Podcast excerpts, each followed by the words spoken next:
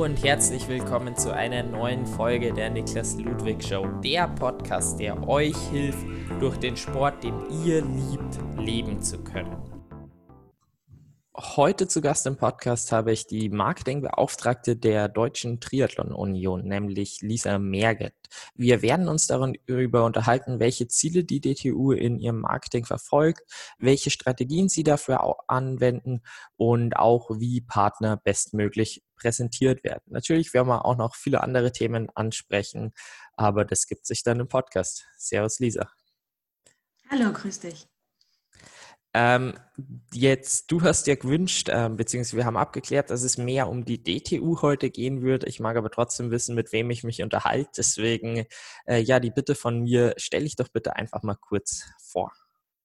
Ja, sehr gerne. Vielen Dank erstmal für die Einladung. Ich freue mich sehr, dass das heute klappt. Ähm, ja, Lisa Merget, mein Name. Ich bin 28 Jahre alt, komme aus dem schönen Frankfurt am Main. Ähm, bin schon sehr lange mit dem Triathlonsport verbunden, habe in meiner Jugend zwar vor allem viel Leichtathletik und den Laufsport betrieben, ähm, ja, bin dann aber auch zum Triathlon übergeschwappt, sowohl privat, ähm, vor allem aber auch beruflich. Ich bin damals über ein Praktikum zu Ironman gekommen, habe da dann ein duales Studium gemacht, ähm, Betriebswirtschaftslehre mit dem Schwerpunkt Veranstaltungs- und Eventmanagement ja, war dann acht Jahre bei Ironman ähm, in verschiedensten Stationen, immer im, deutschen Team stationiert, was für die Rennen in Deutschland, aber auch den Benelux-Staaten und teilweise Italien tätig war. Ähm, nach acht Jahren wollte ich dann mal was Neues, hatte einen kurzen Stop bei der Deutschen Sporthilfe an der Otto-Fleck-Schneise in Frankfurt ähm, habe schon mal ein bisschen kennengelernt, wie oder näher kennengelernt, wie der DOSB und Verbände funktionieren und arbeiten. Ja, und bin dann, äh, wie gesagt, der, der Stop bei der Sporthilfe war nur sehr kurz, waren vier Monate und bin dann, äh, wie der Zufall das manchmal so möchte, doch wieder zum Triathlon gekommen und seit Anfang 2009, äh, 2019 eben für die DTU tätig. Ähm, habe da jetzt letztes Jahr eine Saison schon mit durchlaufen, eine normale Saison. Die 2020er Saison sieht natürlich aufgrund von Corona etwas anders aus. Ja, bin da sehr glücklich, fühle mich sehr wohl. Wir sind auch ein stetig wachsendes Team und äh, haben viele Aufgaben vor uns. Ja, Aufgaben, jetzt hast du schon genau das Thema äh, angesprochen, auf das ich hinaus wollte. Wie schauen denn dann deine Aufgaben bei der DTU aus?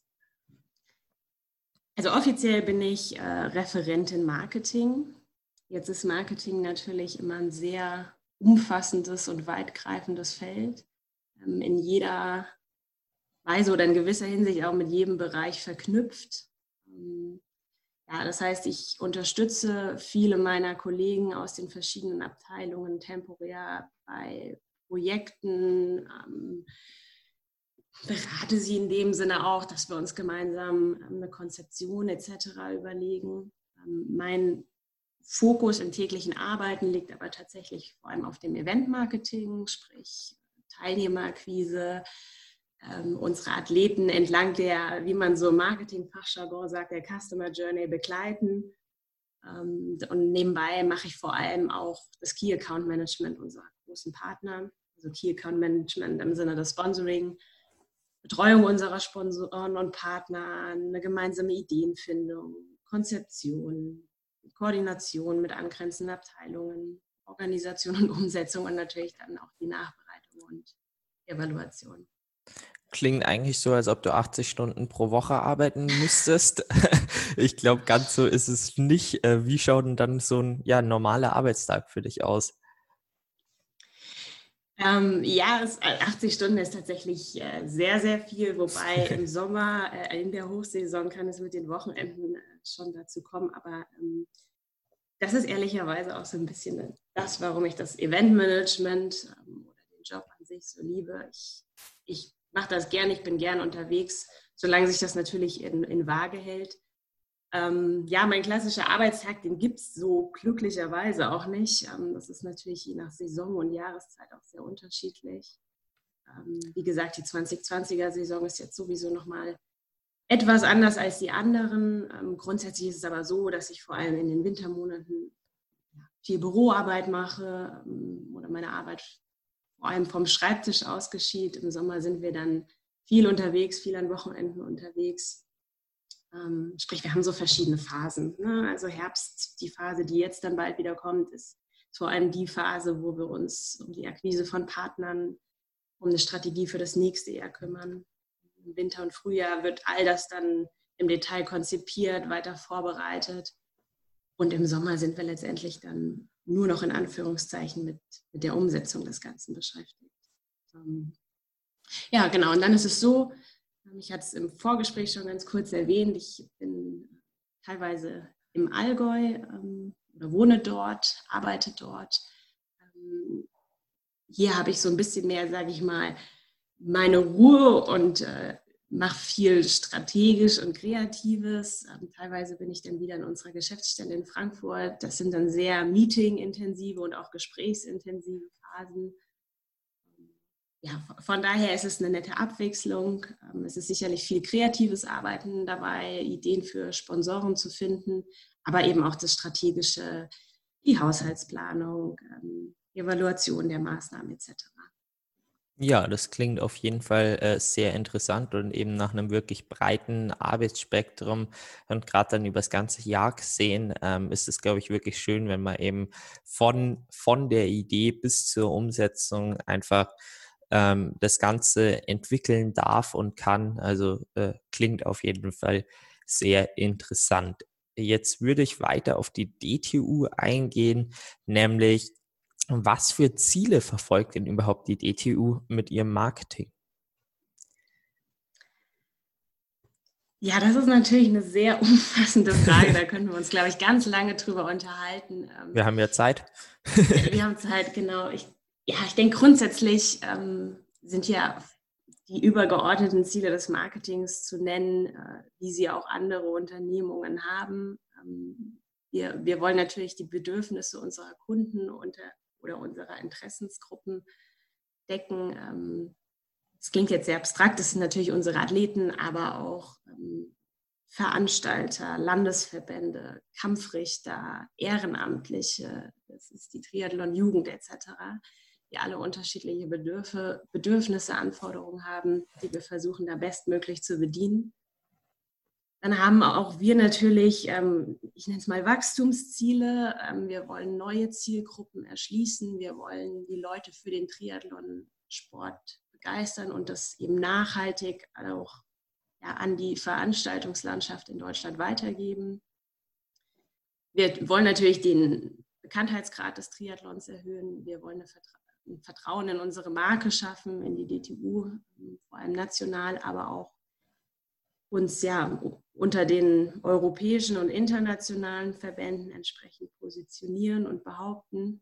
Ähm, ja, und dann vermarkten wir natürlich auch einiges. Ähm, wie gesagt, auch wir arbeiten mit Sponsoren und Partnern zusammen. Wir haben eigene Produkte und Programme, wie zum Beispiel, sage ich mal, den Startpass, die wir dann entsprechend promoten, um letztendlich natürlich einfach auch unsere Kosten zu decken. Also die klassischen Kostendeckungsziele die das Marketing verfolgt haben, natürlich auch wir. Ähm, ja, ich glaube, deshalb allgemein kann man sagen, wir richten unser Marketing natürlich auch an unseren Leitlinien aus. Wir sehen uns als Interessensvertreter des Triathlonsports, aber auch des, des Duathlon- und Aquathlonsports hier in Deutschland. Und das Ganze machen wir als EV eben gemeinwohlorientiert, sprich ausgerichtet an der Gemeinschaft von Triathleten und Triathletinnen in Deutschland. Wir wollen den Sport fördern, wir wollen deren Beteiligten und Stakeholder fördern. Hatte ich eben schon genannt, das sind nicht nur die Athleten, sondern viele, viele darüber hinaus. Ähm, da versuchen wir optimale Rahmenbedingungen ähm, zu schaffen und ja, letztendlich viele, viele Menschen für unseren Sport zu begeistern aktiver gesehen, welche Tätigkeiten macht ihr dann äh, dafür jetzt? Es wird ganz viel quasi über Expandieren gesprochen. Zum einen die ganze Sportart nach außen zu bringen, zum anderen aber auch eben Sportler dazu gewinnen, wobei das irgendwie ineinander übergeht und eben die äh, ja, Sportler bei der DTU zu halten, den Startplatz zu promoten, was, also den Startpass zu promoten, was für Tätigkeiten macht ihr dann in Sachen Marketing dafür? Ja, kann ich gleich gerne nochmal genauer drauf eingehen. Also ähm, vielleicht einfach das nochmal zur Klarstellung ist natürlich nicht nur die, die Promotion oder die Erschließung der neuen Zielgruppe. Ähm, wichtig ist uns auch die, ja, die bestehenden Kunden, nenne ich sie auch hier mal, ähm, an uns zu binden und ihnen das anzubieten, was, was sie brauchen für die Ausübung ihres Sports, sei es eben der Startpass, aber auch ja, vieles Informatives oder auch die Struktur des Sports oder die Rahmenbedingungen des Sports ähm, über die Landesverbände bis hin zur Vereinsebene zu schaffen. Ähm, ja, aber kon konkret zu den Tätigkeiten kommen, ähm, ich kann das gar nicht oder ich kann das gar nicht alles alleine bearbeiten in, mit meiner Person, weil es einfach so viel ist. Ähm, wie, wie aber schon angesprochen, bin ich da in sehr engen Kontakt mit den Kollegen und das läuft sehr gut. Aber wir haben unter anderem deshalb zum Beispiel ähm, im Rahmen eines Zukunftskonzeptes Arbeitsgruppen gebildet. Das gibt es auch nicht äh, erst seit ich bei der DTU bin, sondern schon sehr lange. Also auch wir äh, richten uns oder überlegen uns, wie das jedes größere Unternehmen tut unsere Strategie oder unsere langfristige Strategie über mehrere Jahre. Das Ganze nennt sich Zukunftskonzept.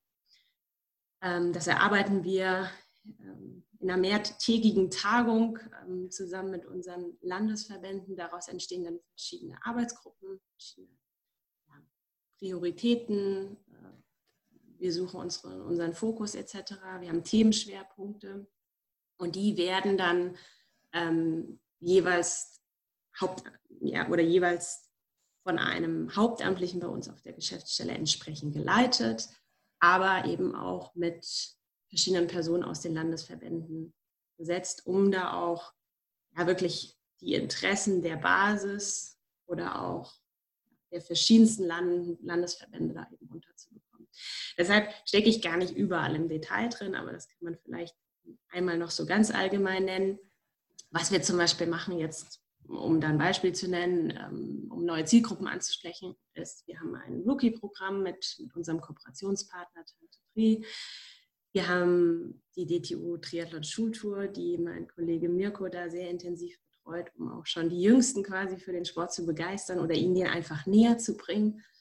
Ähm, wir haben eine Kommunikationsserie, die wir vor allem auf Social Media spielen, nennt sich Mein erster Triathlon, wo man ja, wo sich Interessierte einfach mal informieren können, wie haben denn andere angefangen und kann ich das denn überhaupt? ja, läuft sehr gut. Also das sind so, so ein paar Maßnahmen, die wir gerade in dem Bereich machen. Im Rahmen der Kundenbindung haben wir zum Beispiel unsere Altersklassen-Nationalmannschaft, die uns auf der internationalen Bühne dann vertritt. Wir haben eigene Events seit 2019 und hatten in der Vergangenheit, wollen wieder Trainingscamps auch anbieten, um den Verband da einfach ein Stück weit erlebbar zu machen, eine emotionale Bindung zu schaffen.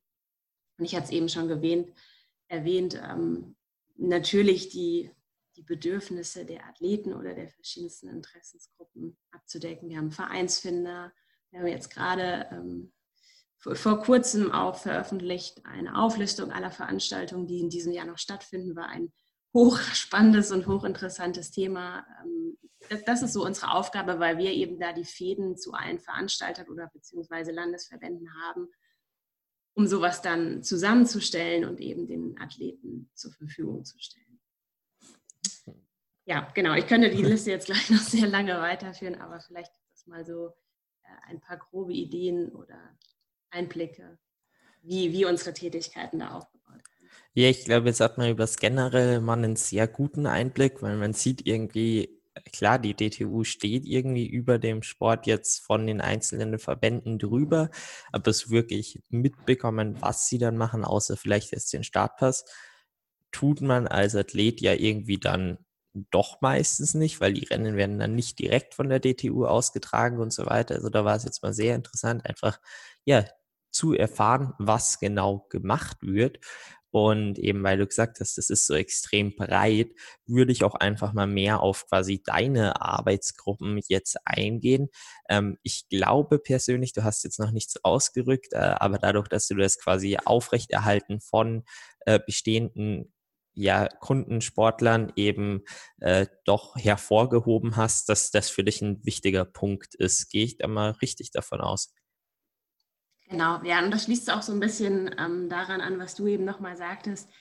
Äh, wir als DTU wollen uns da in gewisser Weise auch nicht in den Vordergrund drängen, ähm, weil du sagtest, man bekommt nicht so viel mit, was wir machen. ähm, auch das ist ein Punkt, den wir definitiv aufgreifen wollen oder an dem wir auch weiter arbeiten, um, wie gesagt, für, für den Triathleten in Deutschland da auch ein Stück weit sichtbarer zu werden und auch einfach unser Angebot, was wir haben, ähm, entsprechend sichtbar zu machen. Ähm, genau, ja, das, das muss ich gerade überlegen, wo du warst mit deiner Frage. Ähm, das war mein erster Teil. Ja, mehr so in Richtung. Genau, ach so, sollte, sollte darüber überleiten zu der Kundenbindung, genau.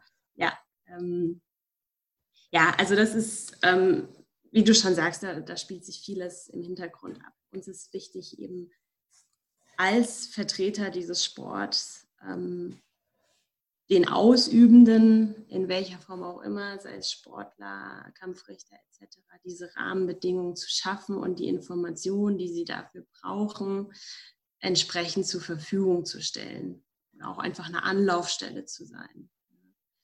Ähm, die Athleten sind da oft immer in direktem Kontakt mit den Veranstaltern, aber alles, was darüber hinausgeht, zum Beispiel der Startpass, ähm, mit dem die Athleten auch eine Versicherung erhalten und den einen oder anderen Benefit ähm, über unsere Partner.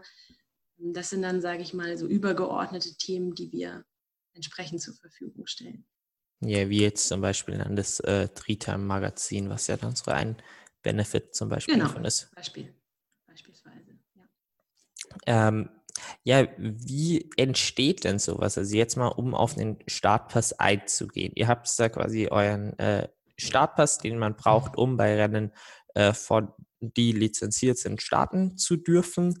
Ähm, da ist dann quasi mit drin, dass eben Kampfrichter und so weiter vor Ort sind, eben auch äh, Dopingkontrollen. Aber was ist da denn noch so alles drin? Also wir haben einen, einen Basisstartpass ähm, und wir haben einen Premium-Startpass. Wie gesagt, Hauptbestandteil ist eigentlich eine Versicherungsleistung, ähm, dass die Athleten ähm, ja, in ihrem Training versichert sind, falls, falls Unfälle passieren etc. Wie entsteht sowas? Ähm, auch das ist Teil des Zukunftskonzeptes oder den Workshops, den wir, die wir rund um dieses Zukunftskonzept machen. Wir, wir fangen also tatsächlich damit an, uns anzuschauen, ähm, ja, wo sind die Trends, wo sind die Entwicklungen in der Gesellschaft, was sind unsere Personas, und was wollen diese Personas. Ähm, um da erstmal ja, Bedürfnisse ähm, zu definieren, aktuelle Trends auch zu erkennen. Digitalisierung ist da natürlich ein großes Stichwort, auch, auch für uns. Ähm, und daraufhin schauen wir uns an, was haben wir für Produkte, inwieweit ja, decken die diese Bedürfnisse ab, inwieweit ist eine Anpassung notwendig aufgrund ähm, Trends und gesellschaftliche Entwicklungen. Ja, und dann wird unser Startpassprodukt letztendlich auch optimiert und angepasst. Den Startpass gibt es ja jetzt schon sehr lange, das ist kein neues Produkt, ähm, das, das wir ähm, entworfen haben. Das Rookie-Programm ist zum Beispiel eines, was wir erst vor kurzer Zeit quasi ins Leben gerufen haben. Ähm, ja, und so sind letztendlich die Prozesse, wie wir zu, zu unseren Produkten und Angeboten kommen. Oder sie auch eben ständig weiterentwickeln.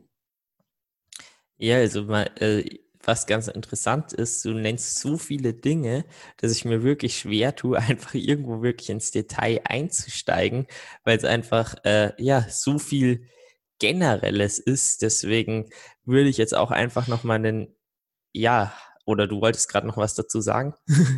nee, ich wollte sagen, das ist auch, ich, ich überlege gerade, wie ich es auch noch vielleicht ein Stück greifbarer machen kann, aber das ist, äh, wie ich schon sagte, Marketing ist einfach so umfassend, dass das spielt ja letztendlich auch ähm, zum Beispiel in unser Aus- und Fortbildungswesen ein. Ja? Wir haben ja ein großes Interesse auch, mein Kollege Dennis, der macht das ganz hervorragend, ähm, ja, für die Triathleten in Deutschland eben qualitativ hochwertige Ausbildungen anzubieten, beziehungsweise für, für die Trainer ähm, und das ist letztendlich ja auch eine Form von, von Marketing und Kundenbindung, die wir da schaffen.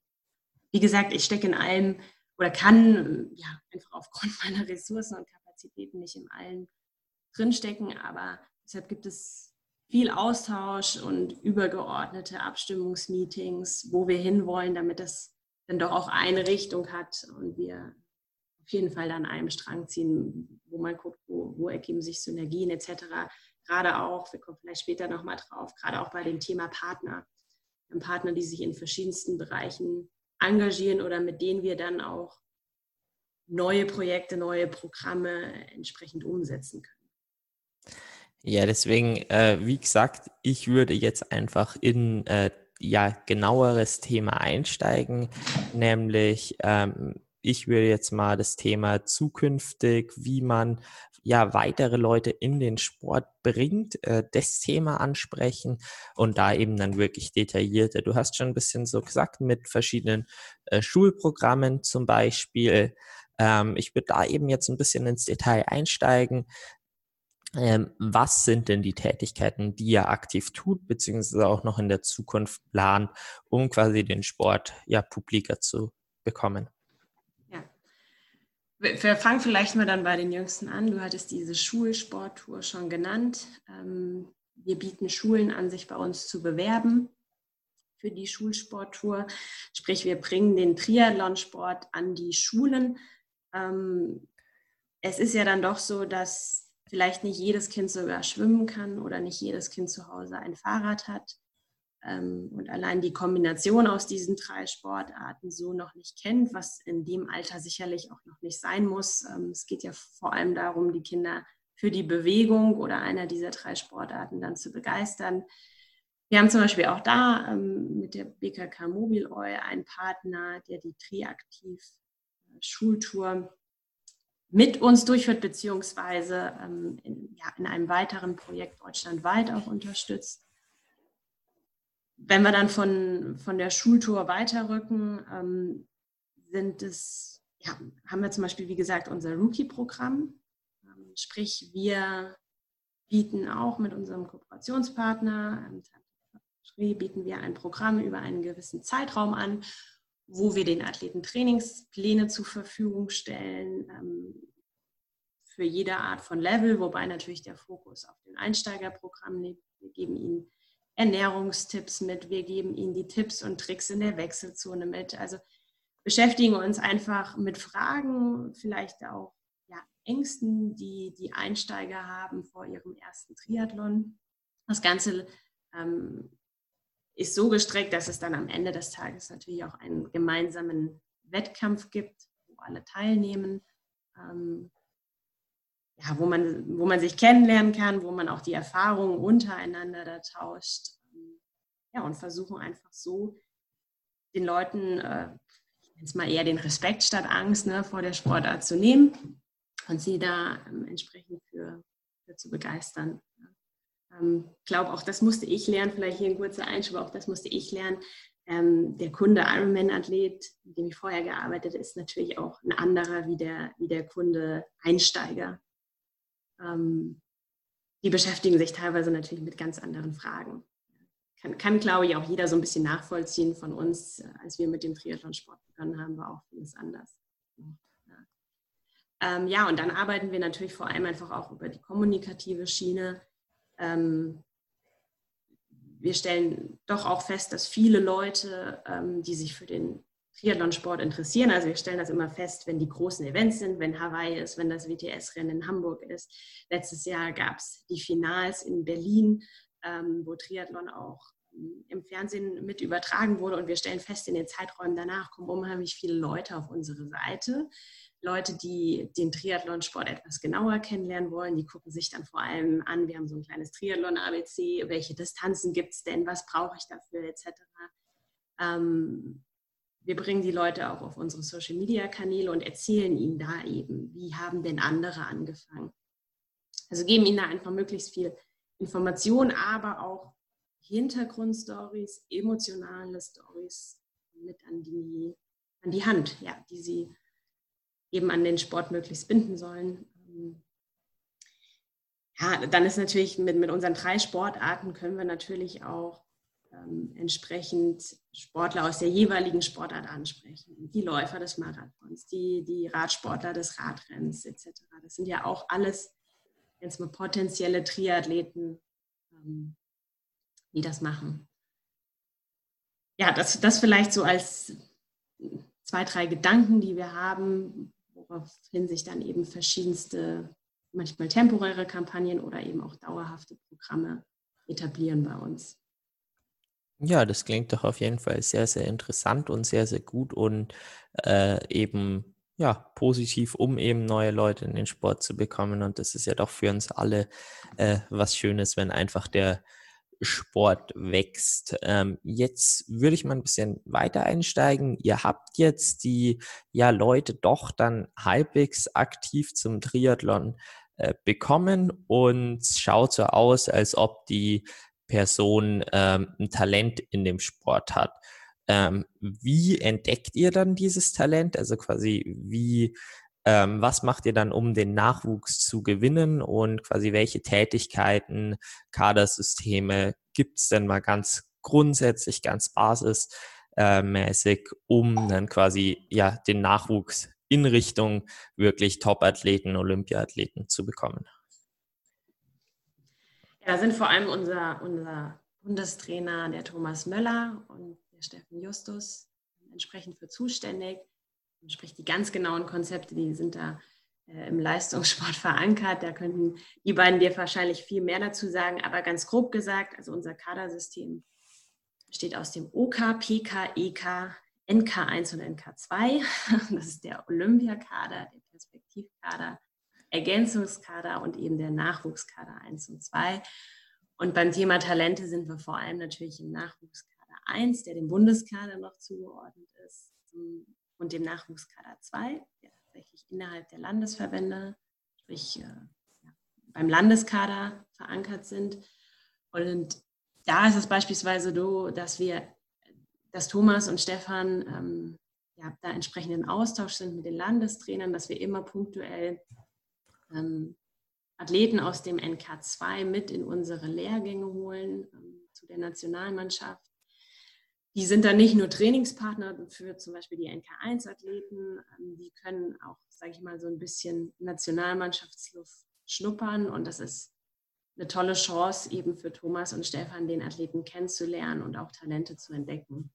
Ähm, Talente ist vielleicht auch ein gutes Stichwort. Wir haben zum Beispiel auch ein Talenttransferprogramm seit zwei Jahren wird jetzt auch Ende August wieder ein Talenttransfer-Camp geben. Das ist quasi eine Talentsichtung, wo wir eben sagen, gerade aus diesen angrenzenden ähm, Ausdauersportarten, ähm, die wir ja letztendlich dann nur vereinen, sichtet man junge, ambitionierte, talentierte Sportlerinnen und Sportler, die ja, wir dann gerne weiter fördern entsprechend. Und die Förderungen, nur um das jetzt nochmal generell klarzustellen, sind dann quasi mit Hauptziel ähm, irgendwann Olympia und quasi das heißt dann anfangs eben auf Sprint und olympischer Distanz, oder? Genau, genau. Ähm, also unsere Nationalmannschaft ähm, beinhaltet keine Mittel- oder Langstreckenathleten, so sage ich das mal. Ähm, aber auch die haben ja meistens auf den kurzen Distanzen angefangen.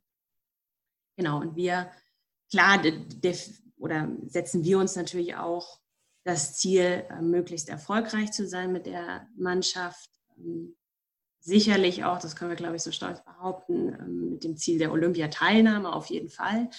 Ähm, aber nebenbei gibt es ja auch noch die WTF-Serie und verschiedene andere World Cups. Ja, wo wir eben versuchen, möglichst weit vorne mitzumischen, beziehungsweise was heißt versuchen, ich glaube, mit einem mit einer Vize-Weltmeisterschaft in der Mixed Relay, wie wir sie letztes Jahr in Hamburg erringen konnten, ähm, müssen wir uns da nicht verstecken.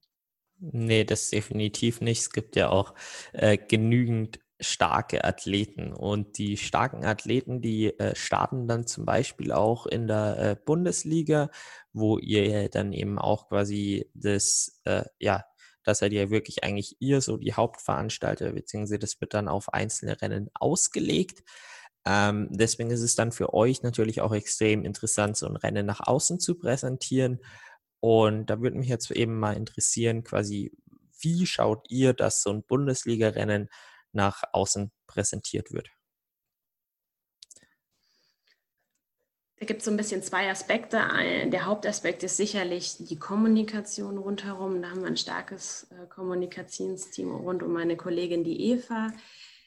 Die machen super viele Vor- und Nachberichte, sind in sehr engen Kontakt mit den Teams, um eben auch mal hinter die Kulissen zu schauen oder von dort zu berichten. Die Stories hinter den Menschen, Athleten, aber auch zum Beispiel dem ehrenamtlichen Teambetreuer mal einzufangen. Ähm, es stößt auch auf sehr, sehr großes Interesse, die Vorberichte und Nachberichte, die wir da veröffentlichen. Wir halten natürlich sehr engen Kontakt, äh, klassisches Networking ähm, zu, zur Presse, zu TV-Anstalten etc. Wir bieten aber auch den Bundesliga-Teams entsprechende äh, Hilfestellung für ihre Medienarbeit an. Social Media Templates bekommen sie von uns das eine Team ist da besser aufgestellt, andere sind da sehr dankbar über solchen Input. Ähm, wir versuchen darüber aber möglichst eben einen einheitlichen Auftritt nach außen zu, zu bekommen und natürlich die Teams auch als Multiplikator zu nutzen, ähm, um die Reichweiten da zu erhöhen. Dann sind wir natürlich auch immer sehr bemüht und bestrebt, ein Livestream-Angebot zu machen der jeweiligen Rennen. Ähm, zum Beispiel ist jetzt so beim ähm, anstehenden Bundesligarennen in Saarbrücken am 12. September werden wir, das darf ich glaube ich soweit schon verraten, werden wir einen Livestream anbieten können. Sehr cool. ist in Corona-Zeiten noch wichtiger, genau. Ja, und dann ist es natürlich, ich sag mal, noch neben dem, dem selbstverständlichen Punkt ähm, Branding, Gestaltung vor Ort etc., machen wir uns natürlich auch mittellangfristig Gedanken, ähm, ja, wie können mögliche Wettkampfformen, Formate aussehen, wie können wir die Zuschauer da noch eher einbinden, ähm, wie, wie kann man ja nochmal alternative oder ich nenne es mal ergänzende Angebote schaffen. Wir, wir hatten jetzt zum Beispiel auch durch Corona ein Swift-Rennen der Triathlon-Bundesliga. Das fand zwar außerhalb der Wertung statt, ähm, wurde aber auch sehr gut angenommen, auch von den Teams. Also auch da gibt es Überlegungen, ob man sowas nicht mal ergänzend, vielleicht auch ja, für, für den Winter etc. entsprechend mit anbietet und aufgreift. Und ja, da auch für den Zuschauer entsprechend für Unterhaltung sorgt. Was ich jetzt ziemlich interessant auch fand, ein Punkt, den du angesprochen hast, ist Media Template für die verschiedenen Teams. Ähm, was ist in so einem Media Template enthalten? Ähm, ich, ich differenziere es vielleicht nochmal. Also wir haben ja eine Art Media Guide, ähm, beziehungsweise stellen den Teams da verschiedenste Hilfestellungen, Informationen zur Verfügung, wie sie ihre Medienarbeit noch optimieren können.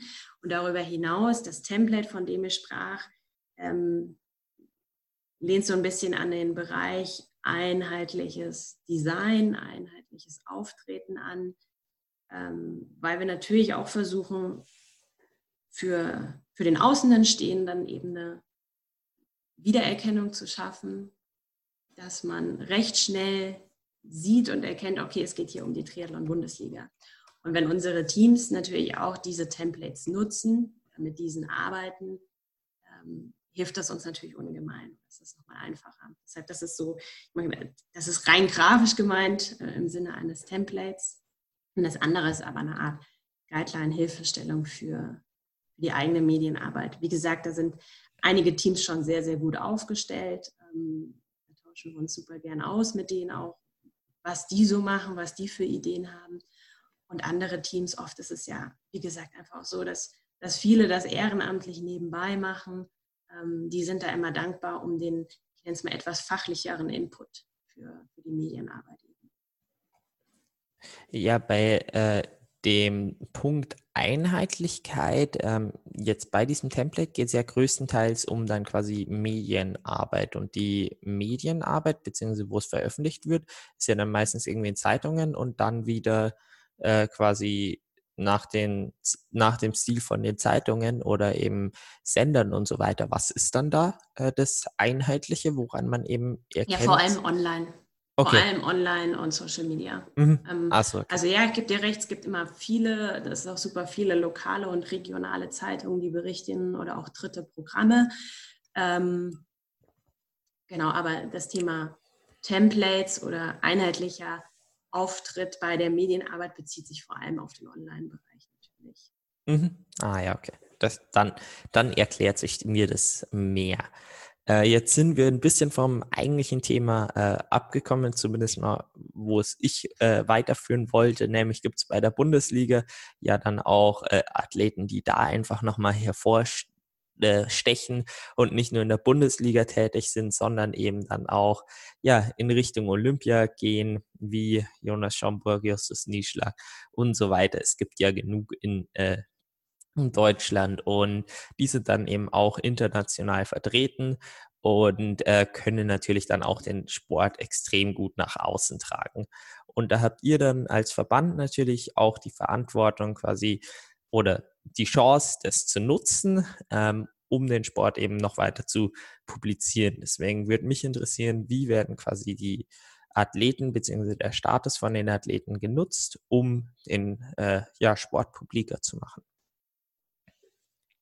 Ja, völlig richtiger Gedanke, den du da hast. Ähm, ich, ich fange mal ganz formell oder theoretisch an. Wir haben eine Athletenvereinbarung mit allen unseren Athleten, die in der Nationalmannschaft sind. Ähm, da ist Verschiedenes festgelegt, ähm, wo die Athleten trainieren, bei welchen Wettkämpfen sie starten, aber auch vor allem, das Thema interessiert dann mich am meisten, ja, welche Leistungen sie von uns erhalten hinsichtlich Medienarbeit und Kommunikation, aber auch was wir von den Athleten ähm, erhalten. Damit jeden gibt gibt einfach Regelungen auch, was die Athleten, wann sie wie zum Beispiel ihre Nationalmannschaftskleidung tragen müssen, ähm, wie das mit eigenen Sponsoren der Athleten funktioniert etc. Das sind ähm, Regeln, die haben auch nicht nur wir, sondern die, die hat jeder so, Verband so, wie gesagt, in dem Moment, wo der Athlet im Rahmen der Nationalmannschaft auftritt. Ähm, wie gesagt, nennt sich Athletenvereinbarung.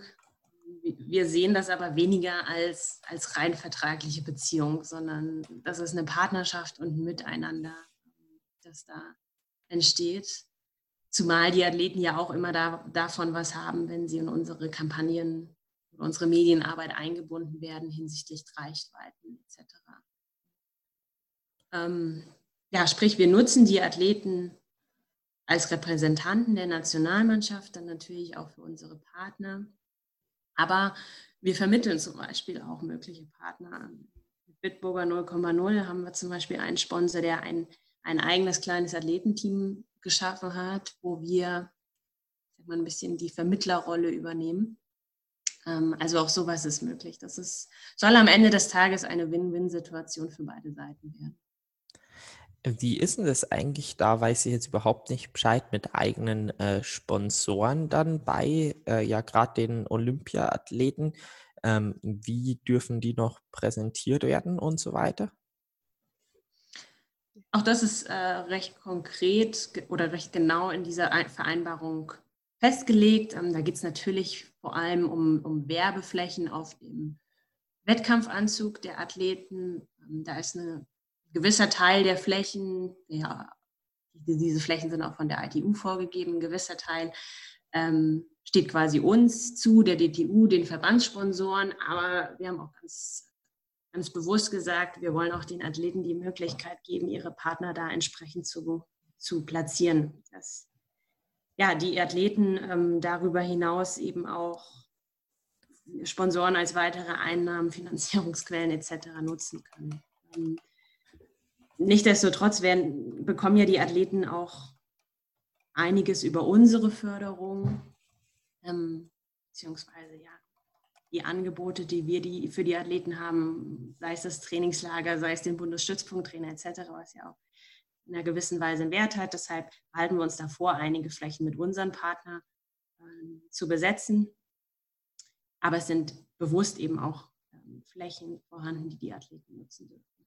Wie wichtig sind. Sofern das natürlich nicht mit unseren Partnern korreliert. Also auch ja, immer gut. eine Abstimmung erforderlich, aber hm, gab es ja noch keine größeren Probleme. Ja, ich denke mal, das steht halt dann auch im Vertrag mit drin, äh, dass halt kein, ähm, kein Konkurrent von dem Unternehmen dann quasi ein genau. eigener Partner sein kann. Aber das kennt man ja von einem, also das kennt man ja von jedem Sponsorenvertrag, egal ob es jetzt, äh, ob es jetzt dann. Ist, ist ja in beider Seiten Interesse. Ja, genau. nicht, nicht nur von unserem Partner, auch des ja, Partner des Athleten eben. Macht ja auch keinen Sinn. Ich meine, du kannst nicht, äh, wenn du ja Hub und äh, ja, ihr habt, glaube ich, Org als Partner bei äh, Wir haben tatsächlich Hub.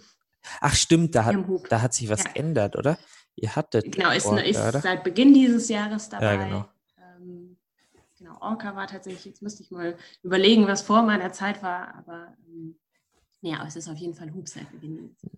Nee, ach, ah, jetzt weiß ich, wo ich den Denkfehler drin hatte. Ähm, ich war jetzt irgendwie auf dem äh, HEP-Team, weil ich da mit dem ähm, Deutschland-Vertreter von Hub gesprochen hatte und er mich gefragt hatte, ob ich eine Verbindung zu dem HEP-Team hatte, weil ich über einen Christian Trunk eben da im Podcast das hatte und darüber kam ich jetzt auf Orca. Ähm, gut, aber jetzt hat sich in meinem Kopf wieder geklärt. Ähm, aber dann halt andersrum, wenn ihr Hub als Vertreter habt und der Athlet dann plötzlich Orca, dann ähm, ist es für beide Vertreter und auch für den Verband und für den Athleten äh, nicht besonders äh, ja, sinnvoll, weil ich meine, du hast immer irgendwie als Ziel, das ähm, Unternehmen zu fördern, was du vertrittst und zwei Unternehmen, die sich konkurrieren, das funktioniert einfach nicht. Ja, richtig, ist, denke ich, auch äh, einfach in der Außendarstellung oder Kommunikation für den Zuschauer dann nicht einfach und nicht stringent. Ja, genau. Ähm, was mich jetzt noch interessiert, bei mir jetzt auf der ja doch eher längeren Strecke, sind die eigenen Partner dann eben, wo es keine Kaderverbände gibt, ähm, essentiell. Und ähm, bei euch gibt es eben dann die Förderung und so weiter. Und gerade bei den Top-Athleten denke ich mal, dass dann nicht mehr so viel über eigene äh, Partner laufen muss. Aber wie ist es denn bei den Athleten, dass du jetzt mehr Einblick ähm, quasi müssen die noch einen Fokus darauf setzen, ähm, wenn sie wirklich allein vom Sport leben möchten, gescheit, ähm, dass sie eigene Spart Partner noch gewinnen?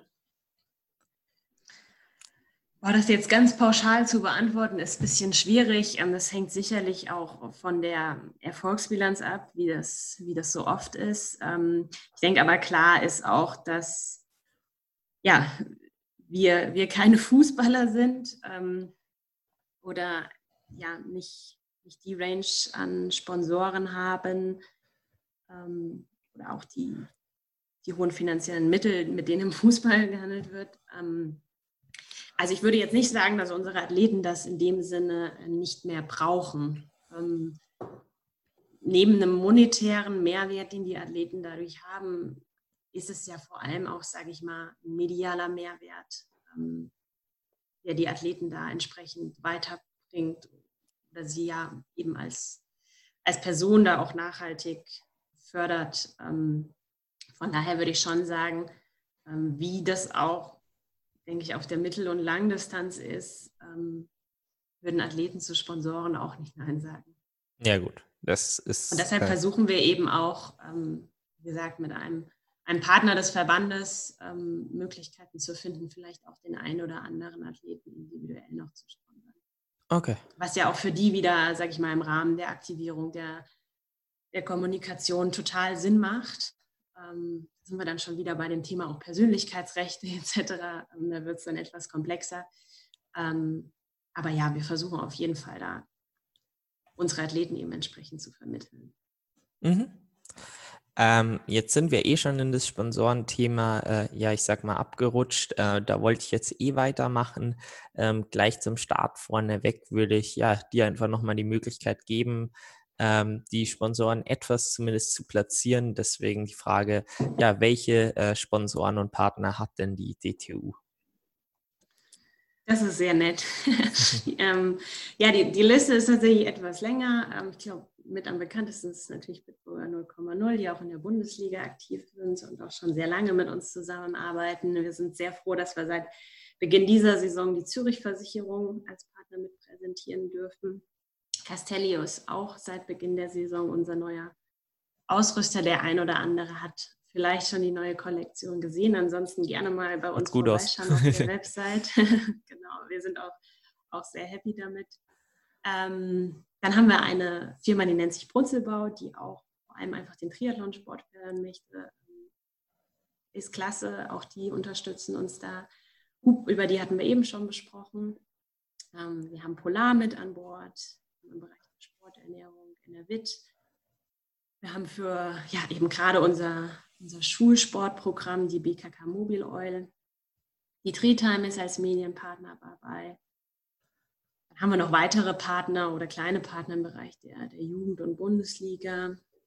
Und diese Saison auch noch dabei sind Amio und Sorkin. Ja, das ist definitiv. Ja, niemand vergessen. ist definitiv eine große Bandbreite, aber also zumindest wäre mir jetzt keiner eingefallen, den ich jetzt so noch wissen würde.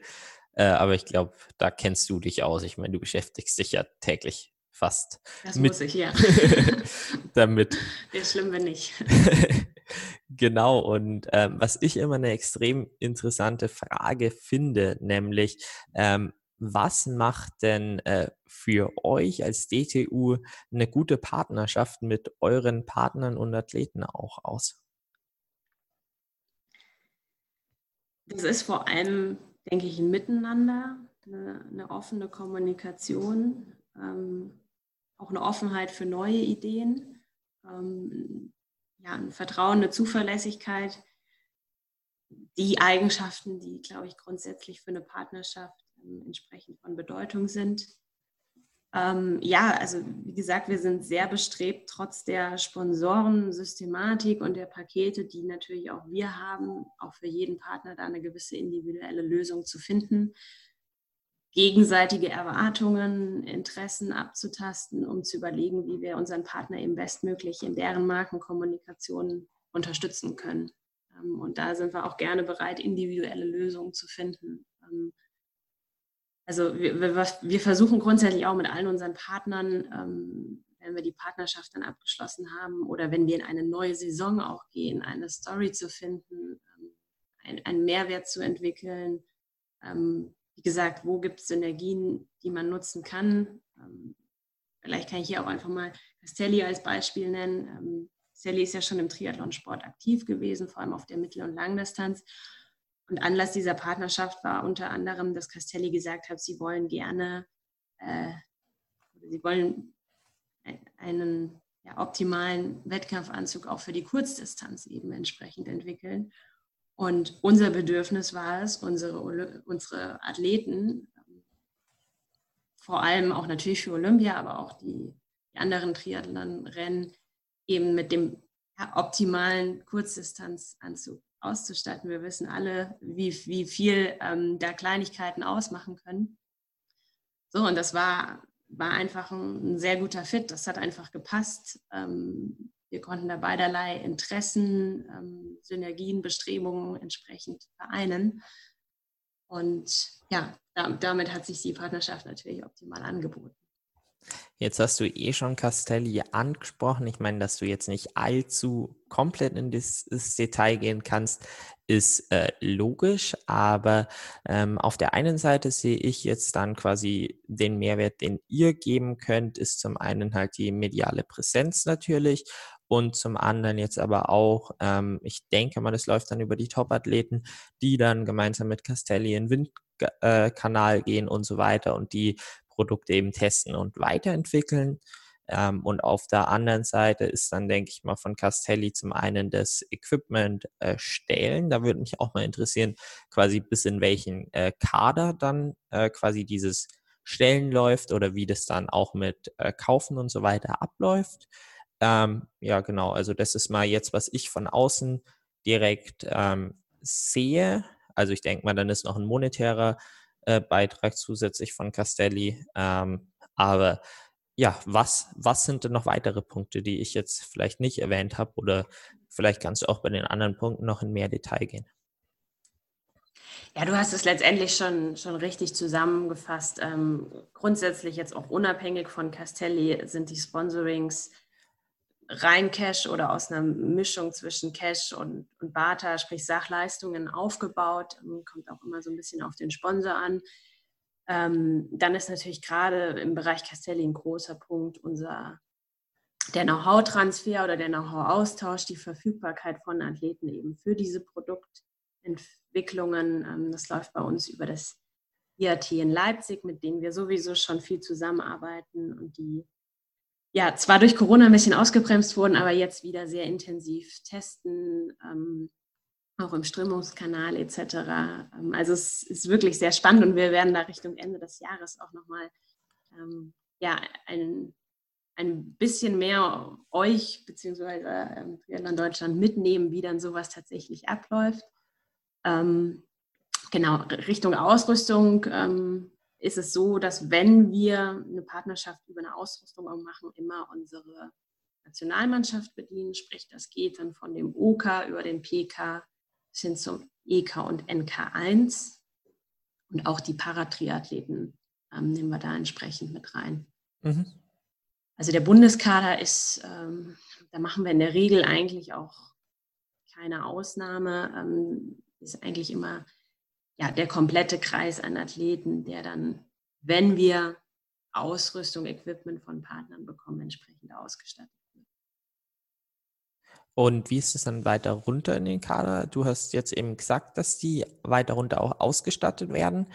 Ähm, ist es dann quasi jedes zweite Mal oder? Ähm, also wir statten aus bis zum NK1 mit unseren Partnern. Dann ist es so, der NK2 gehört ja dem Landeskader an. Ähm, manchmal ist es so, dass der Landeskader über den Landesverband auch eigene Partner hat. Ähm, es ist aber auch so, dass wir zum Beispiel äh, versuchen, über unsere Partner dann äh, spezielle Angebote zu schaffen, um eben ja, dann auch den NK2-Athleten da entsprechend was anbieten zu können. Da gibt es unterschiedliche Modelle. Wie gesagt, hängt auch so ein bisschen davon ab, wie der Landeskader an sich aufgestellt ist. So, jetzt haben wir über den Benefit äh, von Castelli für euch gesprochen. Ähm, medial müsst ihr dann dafür was zurückgeben.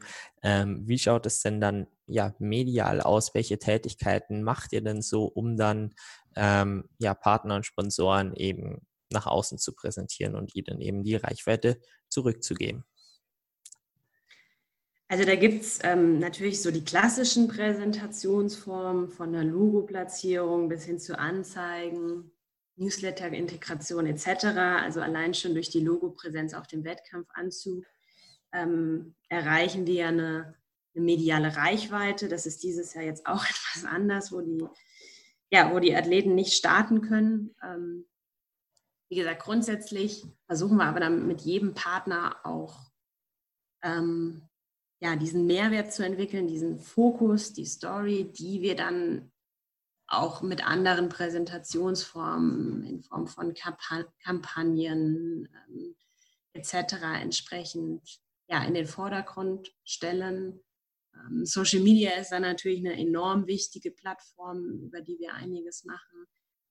Ähm, ja, und wir versuchen auch wieder hier Stichpunkt Digitalisierung, ähm, die Partner natürlich in neue Entwicklungen zu integrieren.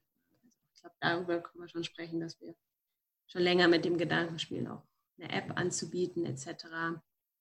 Ähm, und da ergeben sich natürlich auch immer neue Möglichkeiten für unsere Partner entsprechend präsent zu sein.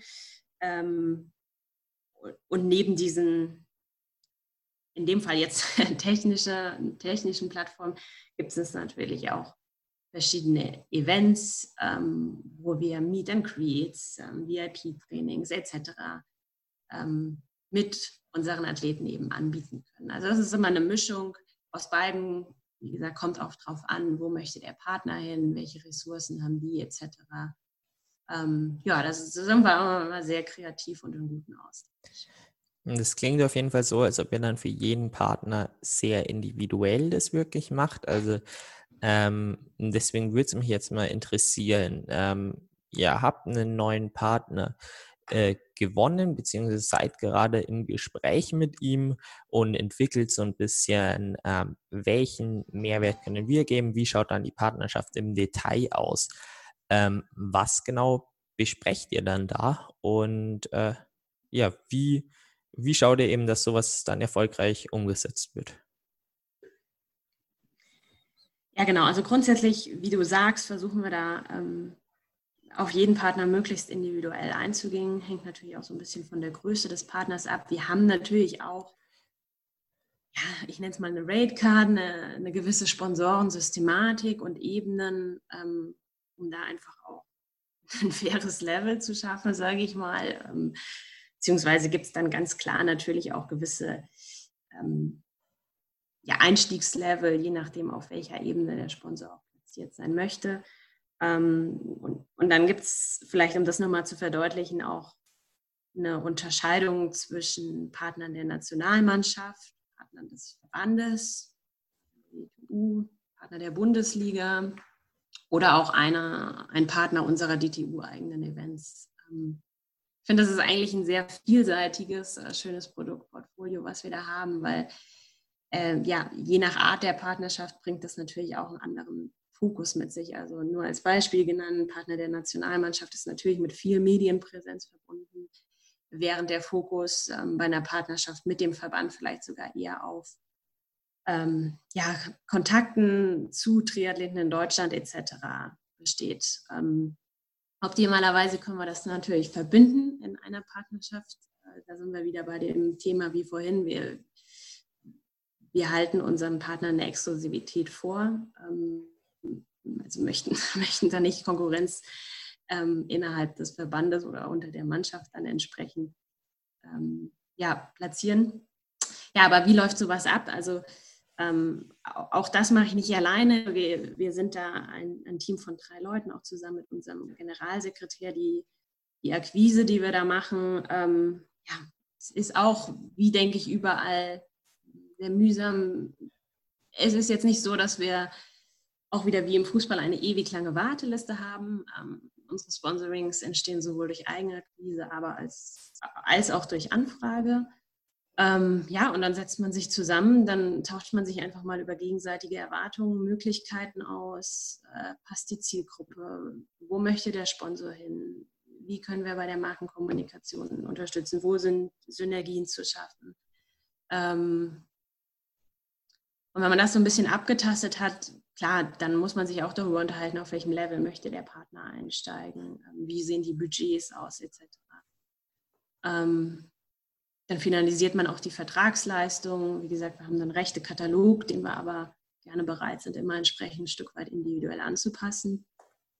Man tauscht auch schon mal so erste Ideen aus, okay, wie könnte eine Kampagne aussehen oder wie ist der Schwerpunkt. Ähm, und das geschieht aber tatsächlich dann erst meistens nach dem nach der Vertragsunterschrift, dass wir dann, und da kommt vor allem ich ins Spiel, sehr intensiv in die Planung gehen, dass wir uns hinsetzen, eine Jahresplanung machen, ähm, ja, uns, uns überlegen, wie könnte was oder wie können wir es aufbauen, wie können wir den roten Faden finden, wie können wir vielleicht auch ähm, eine Sales-Promo für den Partner damit verknüpfen. Klar, die, die wollen ihr Sponsoring ja auch in einer gewissen Weise refinanzieren. Ja, und das ist dann tatsächlich so die, die Arbeit, die ähm, vor allem Richtung Herbst, Frühling immer auf mich zukommt. Da wird es dann, dann geplant und in die Wege geleitet und im Sommer umgesetzt, um es dann im Herbst zu evaluieren und zu schauen, okay, was hat denn gut funktioniert, ähm, was übernehmen wir fürs nächste Jahr, wo sollten wir Anpassungen vornehmen, was wollen wir neu machen. Ja, klingt doch äh, sehr interessant ähm, und ja, war super interessant, wirklich nee, einfach mal von der DTU eben, oder eben jetzt von dir persönlich dann ja die ganzen Informationen zu bekommen, was die DTU eben so macht. Erstmal ganz generell, aber ich finde, dann haben wir schon noch sehr, sehr schön ins Detail gefunden und so dass man auch wirklich einen ja, Mehrwert aus dem Podcast mitnehmen kann. Und äh, deswegen bedanke ich mich jetzt ganz herzlich bei dir, dass du dir die Zeit genommen hast, äh, in den Podcast äh, zu kommen. Und äh, ja, auch danke an alle fürs Zuhören. Vielen Dank euch.